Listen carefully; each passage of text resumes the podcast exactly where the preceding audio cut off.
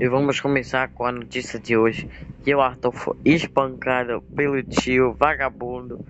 O fato aconteceu manhã, pois Arthur foi dormir, foi acordar às 5 horas da tarde para almoçar e ele foi para a cozinha e seu tio tava lá.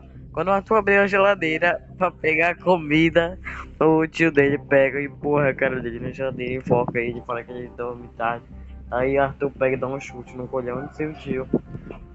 Aí, logo seguinte, eles começam a discutir, a avó do Arthur começa a gritar, fazer um escândalo, chorar, berrar.